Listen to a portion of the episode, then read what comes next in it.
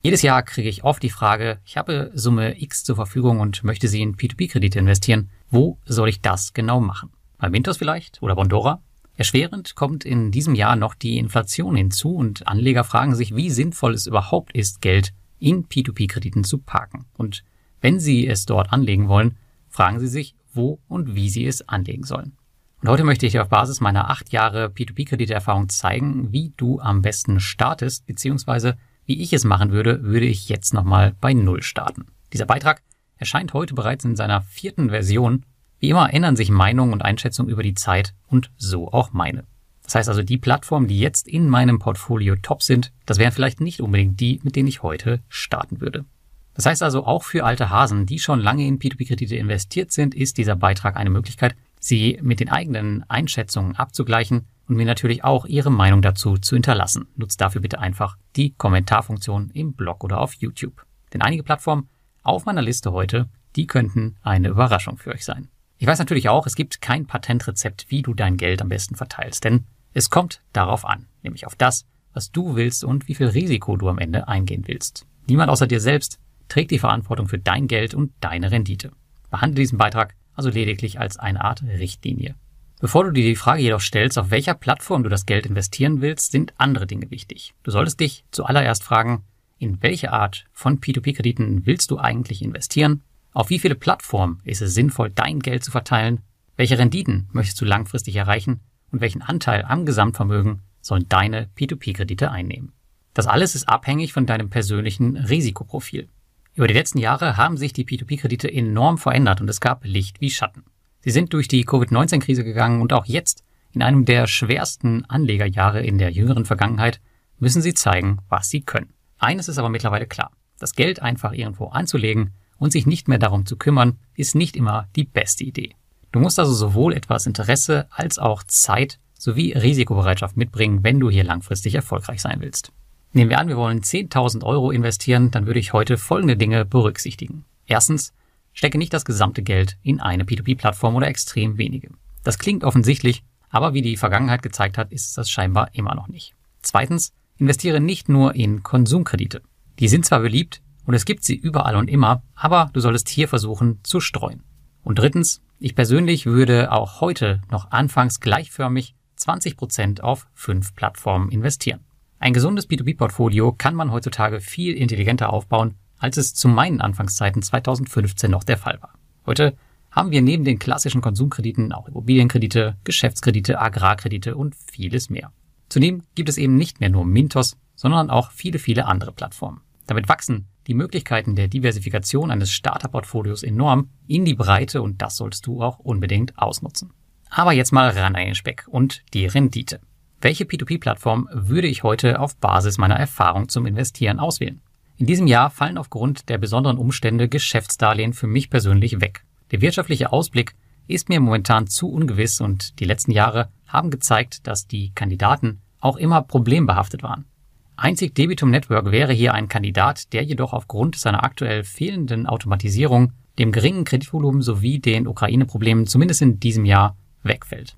Dafür wird der Anteil an Mischplattformen, also B2B-Plattformen, die mehr als eine Art von Krediten anbieten, verdoppelt. Wir verteilen das Ganze also wie folgt. Wir haben 40 Prozent des Portfolios in Mischkrediten, 20 Prozent in Immobilien, 20 Prozent in reinen Konsumkrediten und 20 Prozent in Agrardarlehen.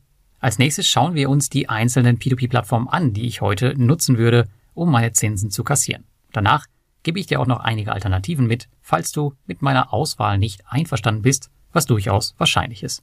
Meine derzeitige Nummer eins für die Mischkredite wäre Peerberry. Und damit ist Peerberry auch erstmals als Hauptkandidat für diese Liste gesetzt. Seit Jahren schon zeigt das kroatische Unternehmen mit litauischen Wurzeln eine super Performance und sie haben ein um das andere Mal das Vertrauen der Anleger gewonnen. Dass das alles andere als selbstverständlich ist, wissen viele Investoren nur allzu gut von Mintos. Auf Peerberry kannst du sowohl in sehr kurzlaufende Kredite investieren, was vorteilhaft in Sachen Inflationsdynamik ist, als auch in länger laufende Geschäftskredite oder Autodarlehen. Einziger Wermutstropfen aktuell ist die eher halbautomatische Diversifikation. Es gibt einfach viel zu viele Anleger auf zu wenig Kredite, was dazu führt, dass du auch manuell investieren müsstest, um das volle Diversifikationspotenzial abzuschöpfen. Der zweite Kandidat ist ein Neuling im Bereich der Mischkredite. Laut einer Studie von P2P-Marketdata.com ist Income Marketplace derzeit der am schnellsten wachsende P2P-Marktplatz der Industrie. Das liegt vor allem am angepriesenen Sicherheitssystem, dem Cashflow-Buffer und dem Junior Share. Dieser soll Kreditgeberausfälle besser abfedern, als es bei Mintos der Fall ist und uns Anleger besser vor Verlusten schützen. Der Beweis, dass dies funktioniert, steht noch aus. Dennoch habe ich diese Plattform von Anfang an mit meiner Reichweite unterstützt, um das Konzept voranzutreiben und auf der anderen Seite auch Druck auf bestehende Marktplätze auszuüben. Keine Frage also, würde ich heute nochmal neu starten, wäre Income Marketplace eine meiner favorisierten B2B-Plattformen. Sie haben noch einen weiten Weg vor sich. Die Richtung stimmt aber allemal. Zudem wurde aufgrund der Inflation die Rendite der Plattform kürzlich auf 15 Prozent angehoben. Dann kommen wir in den Bereich Agrarkredite und hier haben wir den Kandidaten vom letzten Jahr wieder mit dabei. Im letzten Jahr hieß man noch Landsecured, nun heißt man Lande. Noch immer jedoch beschäftigt man sich mit Agrarkrediten und mittlerweile hat man auch erste Rückholungserfahrungen sammeln können, die im Übrigen erfolgreich abgelaufen sind. Die Agrarkredite haben sich im letzten Jahr in den Portfolios vieler P2P-Investoren festgesetzt und ich gehe weiterhin von einem Siegeszug dieser neuen Art der P2P-Kredite aus. Auch in Zeiten von hoher Inflation sehe ich Agrarkredite keinesfalls als risikoreicher an. Ganz im Gegenteil haben wir hier durch relativ kurze Laufzeiten, einen Zweitmarkt und eine Zielgruppe, die die Inflation an Konsumenten weitergeben kann, sehr dynamische Möglichkeiten, die mir Hoffnung geben, dass die nächsten Jahre für einen Wachstumsschub in dieser Nische dienen könnten. Auch mein Besuch bei Lande hat mir hier noch einmal sehr geholfen, das Geschäftsmodell besser zu verstehen. Als nächstes kommt eine Immobilienplattform, und zwar eine Plattform für Mietimmobilien. InRento ersetzt in diesem Jahr Estate Guru die ich im letzten Jahr noch als Top-Plattform hier gesetzt hatte. Das liegt jedoch nicht daran, dass ich Esteco nicht traue, jedoch sieht die nahe Zukunft eher nicht danach aus, als würden Immobilienentwicklungskredite die beste Anlagemöglichkeit in diesem Bereich sein. Das mag sich im nächsten oder übernächsten Jahr wieder ändern. Für heute habe ich mich aber für InRento entschieden. InRento bietet nämlich erstrangig besicherte Mietimmobilien mit oft vorab unterschriebenen Mietkontrakten für mehrere Jahre an. Zudem kannst du dein Portfolio auch jederzeit auf dem Zweitmarkt verkaufen was das Investment ebenfalls flexibler macht. Auch von der recht niedrigen Rendite im Vergleich brauchst du dich nicht abschrecken lassen. Denn die Erfahrung zeigt, dass die Endrenditen am Ende deutlich höher sein können. Fakt ist aber, wenn du auf InRento investierst, musst du etwas Geduld und Zeit mitbringen. Ein Autoinvest gibt es hier nämlich nicht. Zudem ist die Einstiegshürde mit 500 Euro pro Projekt relativ hoch. Der letzte Kandidat aus dem Bereich Konsumkredite ist für viele sicher eine weitere Überraschung, denn er ersetzt Bondora beziehungsweise Bondora Go and Grow in meiner Liste des letzten Jahres. Natürlich ist das noch immer meine größte und wichtigste Position und das wird auch so bleiben, sollten sich die Konditionen nicht verschlechtern. Schauen wir jedoch auf ein neues Investment würde ich niemandem momentan empfehlen, auf Bondora zu setzen, denn neue Investoren bekommen mit Go and Grow Unlimited nur noch 4% Rendite statt der ehemals 6,75%. In Zeiten steigender Leitzinsen macht das in meinen Augen keinen Sinn.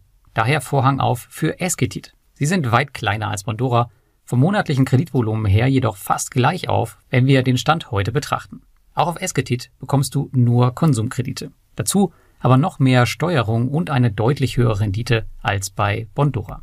Auch hier laufen deine Kredite zudem nur sehr kurz, was in Zeiten hoher Inflation optimal ist. Zudem kannst du dein Portfolio sofort verkaufen, nutzt du die hauseigenen Strategien. Esketit ist noch nicht offiziell in meinem Portfolio, das wird sich jedoch sehr wahrscheinlich im Quartal 4 ändern.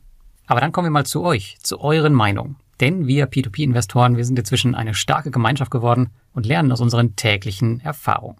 Viele, viele Anleger tauschen sich täglich über das P2P-Forum in Telegram oder auf Facebook aus. Im Vorfeld dieses Artikels habe ich daher auch in diesem Jahr wieder die Frage gestellt, welche fünf P2P-Plattformen dort für ein Investment in diesem Jahr in Frage kommen würden das Ergebnis kannst du dir nochmal detailliert und in Ruhe auf dem Blog anschauen. Da habe ich dir das Diagramm und auch das Diagramm aus dem Vorjahr eingefügt. Aber gehen wir hier auf der Tonspur auch die ersten fünf Plätze durch. Wir haben auf Platz eins wie im Vorjahr immer noch Bondora mit einem, ja, nicht mehr ganz so großen Abstand. Auf Platz zwei ist überraschenderweise Robocash, die waren im Vorjahr auf Platz drei. Also der Krieg in der Ukraine scheint ihrem Image keinen Schaden wirklich gegeben zu haben. Auf Platz 3 haben wir dann Estate Guru, die waren im Vorjahr auf Platz 2, den sie jetzt an Robocash verloren haben. Auf Platz 4 haben wir Peerberry, die waren im Vorjahr noch gar nicht in den Top 5. Und auf Platz 5 steht noch Mintos, die hatten im Vorjahr noch den vierten Platz inne. Spannend finde ich, dass sich vier der fünf Namen im Vergleich zum Vorjahr überhaupt nicht verändert haben. Was wir aber schön sehen ist, dass es alle regulierten Plattformen mit Ausnahme von Mintos wirklich hart erwischt hat. Das war nix in Lettland. Die regulierten Plattformen werden mehr und mehr bei den Anlegern aussortiert.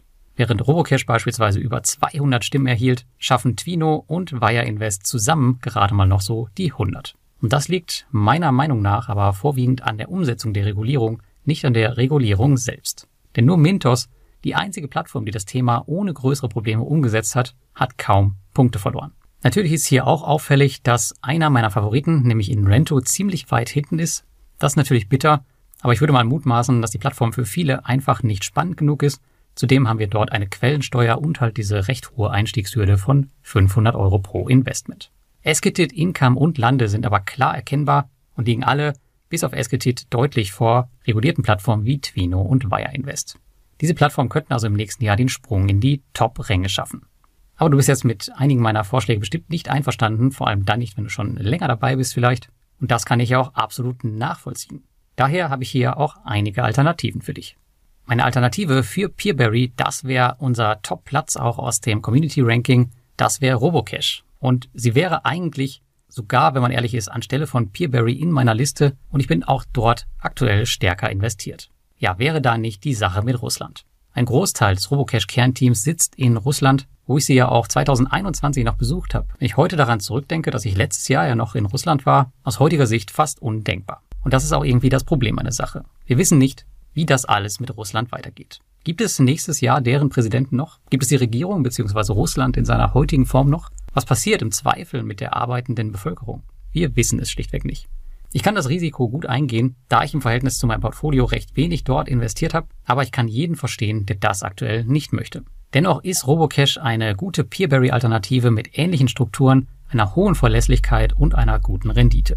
Vorteil bei Robocash ist zudem noch, dass es keinerlei Cash-Track gibt und die Plattform eigentlich vollautomatisch mitläuft. Also in Summe wenig verwunderlich, dass Robocash in der Community relativ weit vorne steht. Dann die Income-Alternative. Und natürlich, ich weiß, viele wollen es nicht hören, aber die einzig wahre Alternative zu Income Marketplace ist der lettische Riese Mintos. Sicherlich eine der kontroversesten P2P-Plattformen der Szene, dennoch geht noch immer kaum ein Weg an ihnen vorbei. Vor allem jetzt, da man ein reguliertes Finanzinstitut ist. Zudem sind sie gerade in diesem Jahr interessant, da es selbst von verhältnismäßig sicheren Kreditgebern Renditen bis zu 18 Prozent gibt. Mein aktueller Durchschnittszinssatz liegt über 15 Prozent. Noch immer schauen zudem andere P2P-Plattformen zu Mintos auf und nehmen sie sich immer noch als Beispiel. Die Kunst hier erfolgreich zu sein liegt jedoch in der Auswahl der richtigen Kreditgeber. Du musst dich also zwangsläufig damit auseinandersetzen, wenn du hier auch langfristig Zinsen verdienen willst. Hilfe dafür bietet unser P2P-Kreditgeber-Rating. Meine Landealternative, das wäre Heavy Finance. Sie sind im so gut wie identischen Bereich wie Lande tätig und wären daher der optimale Ersatzkandidat. Es gibt wie immer Vor- und Nachteile. Nachteile wären beispielsweise die Quellensteuer in Litauen, ähnlich wie bei Inrento, eine höhere Ausfallquote und ein sehr opportunistisches Wachstum, was das Unternehmen angeht. Vorteile sind eine bessere Rendite, ein streng reguliertes Umfeld und eine breitere geografische Diversifikation. Im Prinzip könnte man sogar beide gut ins Portfolio aufnehmen. Dann kommen wir zu InRento. Zu den Projekten von InRento gibt es aktuell keine wirkliche Alternative am Markt. Wenn du dennoch in europäische Immobilien außerbörslich investiert sein möchtest, musst du wieder in das Kreditsegment ausweichen. Die einzig logische Alternative ist für mich hier nach wie vor Estate Guru, da ich diese auch schon Ewigkeiten im Portfolio mit einer positiven Rendite habe. Etwas mehr Rendite bei ebenfalls höherem Risiko aus meiner Sicht gäbe es noch bei Reinvest 24. Dann kommen wir noch zur Esketit-Alternative. Es gibt hier verschiedene Möglichkeiten, um Esketit zu ersetzen. Eine aus meinem Portfolio wäre Monsera. Dahinter steht die Placid Group, einem der besten Kreditgeber auf Mintos, der noch nie Probleme gemacht hat. Nachteil bei Monsera ist die deutlich geringe Verzinsung mit aktuell meist nur 9%. Dafür erkauft man sich meines Erachtens nach etwas mehr Stabilität. Weitere Alternativen wären noch andere direkte Kreditgeber wie Ländermarket oder Afranga. Ladder Market würde ich persönlich nicht wählen, da die im Hintergrund arbeitende Creditor Group ihre Schulden bei Mintos nicht fristgerecht bezahlt. Passenderweise, jetzt wo ich hier gerade die Aufnahme mache, sind auch in meinem Bildschirm tatsächlich alle Kredite auf Länder Market überfällig. Afranga dagegen ist super, jedoch ist das Angebot sehr, sehr dünn. Also für mich ganz klar als Alternative Monsera. Viele, die jetzt anfangen, die werden vielleicht auch gar nicht mit 10.000 Euro anfangen, sondern vielleicht mit weniger, manche gegebenenfalls mit mehr. Und ich habe diese Summe gewählt, da sich viele am ehesten damit identifizieren können. Jedoch ist jeder an einem anderen Punkt im Leben. Für die einen sind 10.000 Euro eine Menge Geld, für die anderen eben nicht. Das Schöne an den Plattformen ist, dass du bei fast allen schon mit sehr wenig Geld zwischen 1 und 100 Euro einsteigen und dir damit mit entsprechender Dauer ein schönes Portfolio zusammensparen kannst. Einzige Ausnahme ist hier in Rento. Bei der Diversifikation ist es das gleiche Thema. Für die einen sind fünf Plattformen viel bei der Summe, bei den anderen nicht. Ich selbst habe beispielsweise aktiv auf meinem Blog 17 Plattformen gelistet. Schaue einfach, wie viel von deinem Vermögen dein gewünschter P2P-Anteil ausmachen soll. Je mehr du hast, desto mehr solltest du am Ende diversifizieren. Ich persönlich empfinde vier bis fünf Plattformen bei der Summe als absolut ausreichend, sofern diese auch noch auf verschiedene Kreditsegmente verteilt sind. Deine Erfahrungen werden dich hier mit der Zeit immer sicherer machen. Ich denke also, in diesem Jahr fällt mein Fazit auf die Frage, wohin mit den 10.000 Euro bei P2P, also ganz anders aus, als viele von euch sicher erwartet haben. Abgesehen von Peerberry habe ich diesmal eher neuere und jüngere P2P-Plattformen auf der Liste. Das ist vor allem der aktuellen Situation geschuldet, in der man maximal flexibel sein sollte. Ich würde einfach aktuell keine Kredite mit fünf Jahren Laufzeit abschließen oder zu vier Prozent Rendite investieren. Auch hätte ich als neuer Anleger wenig Lust auf das Herumgehampel mit der lettischen Regulierung, die einfach nur abnervt. Zudem denke ich auch, dass viele Plattformen einfach eine Chance kriegen sollten, sich in der Zukunft zu bewähren und die etablierten Player unter Druck zu setzen. Hierbei denke ich vor allem an Income Marketplace. Der P2P-Marktplatz kann durchaus eine spannende Alternative zu Mintos werden, aber er muss eine kritische Größe erreichen, damit er in der breiten Masse Relevanz bekommt. Und der erste Ausfall, der muss auch her. Die Investoren müssen sehen können, wie Income mit Ausfällen umgeht. Ich selbst sehe P2P seit jeher als Ergänzung zu meinem Aktienportfolio, da ich die Kombination aus P2P Cashflow und Dividendentiteln als Einkommensinvestor für außerordentlich vielversprechend halte. In jedem Fall gilt, auch in diesem Jahr flexibel bleiben. Ihr seid mit keiner der P2P-Plattformen verheiratet und bessere Optionen verdienen auch einen entsprechenden Geldfluss. Und so können auch in Zeiten hoher Inflation P2P-Kredite ein spannendes Investment bleiben. Vielleicht kann dir der Beitrag ein paar Denkanstöße mitgeben, wie du für dich dein perfektes Portfolio zusammenstellen kannst und worauf du achten musst. Beachte bitte wie immer, dass meine Auswahl nur eine Momentaufnahme ist, die in ein paar Wochen schon wieder ganz anders aussehen könnte. Und dass das Ganze keine Anlageberatung ist, das sollte natürlich auch klar sein. Jetzt möchte ich mal von dir wissen, wie würdest du 10.000 Euro in P2P-Kredite anlegen, wenn du nur fünf Plattformen auswählen würdest? Schreib es jetzt in die Kommentare unter meinem Blogartikel oder unter dem YouTube-Video.